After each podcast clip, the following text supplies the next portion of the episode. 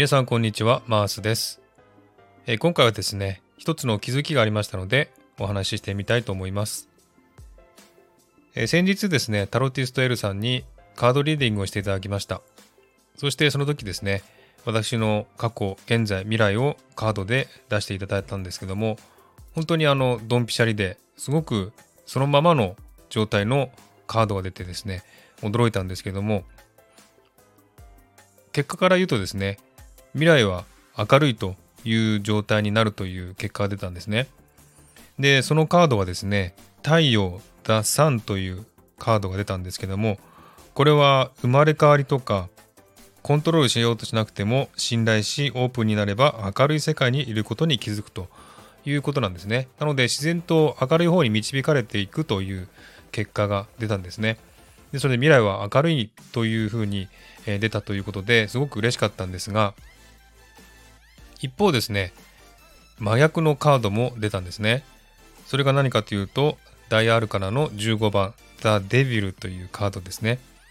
このカードは悪魔がいてその悪魔に鎖でつながれてる絵なんですけれどもこれは悪いカードというよりも何かしらにとらわれてるという意味なんだそうですね。で、これは何かということを聞かれたんですが、思い当たることはないかということを聞かれたんですが、えちょっとその時は思いつかなかったんですね。で、それからずっと考えながら、えー今現在まで至ったんですけども、多分ですね、今、あの、私、配信で、インナーチャイルドを癒すという配信をやってますけれども、このインナーチャイルドですね、幼少の頃の記憶、そして後悔とか、悔しかったこととか、嫌だったこと、そういったことをですね、配信して、で、自分のインナーチャイルドを癒そうということをやってますけれども、このですね、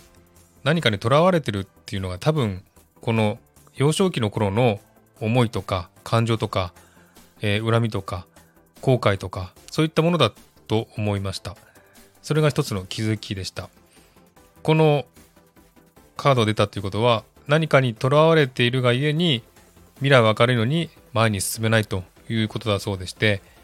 その囚われてるっていうことが多分幼少期の自分の思いなんだと思います。で、こうやってですね、インナーチャイルドを癒すというタイトルで何回も配信しながら、だんだんとですね、気持ちも解放して楽になってきたなという気持ちになってきたんですね。なのでやってよかったなってすごく思ったんです。で、このね、囚われてることっていうのが多分この幼少期の思いなんだなというふうに気づいたんですね。で、このタロティスト L さんに見ていただいた後にですね、この、えインナーチャイルドを癒すという配信を始めたんですね。なので、これは偶然というか流れなのかなっていうふうに思いました。L さんにカードリーディングをしていただいたのもその時だからこそそうしていただいたんであって、また、インナーチャイルドを癒すという配信をしたのもその時だからこそしたんだなというふうに思いました。ですので、すべて用意されて、準備されているんだなっていうのをすごく感じています。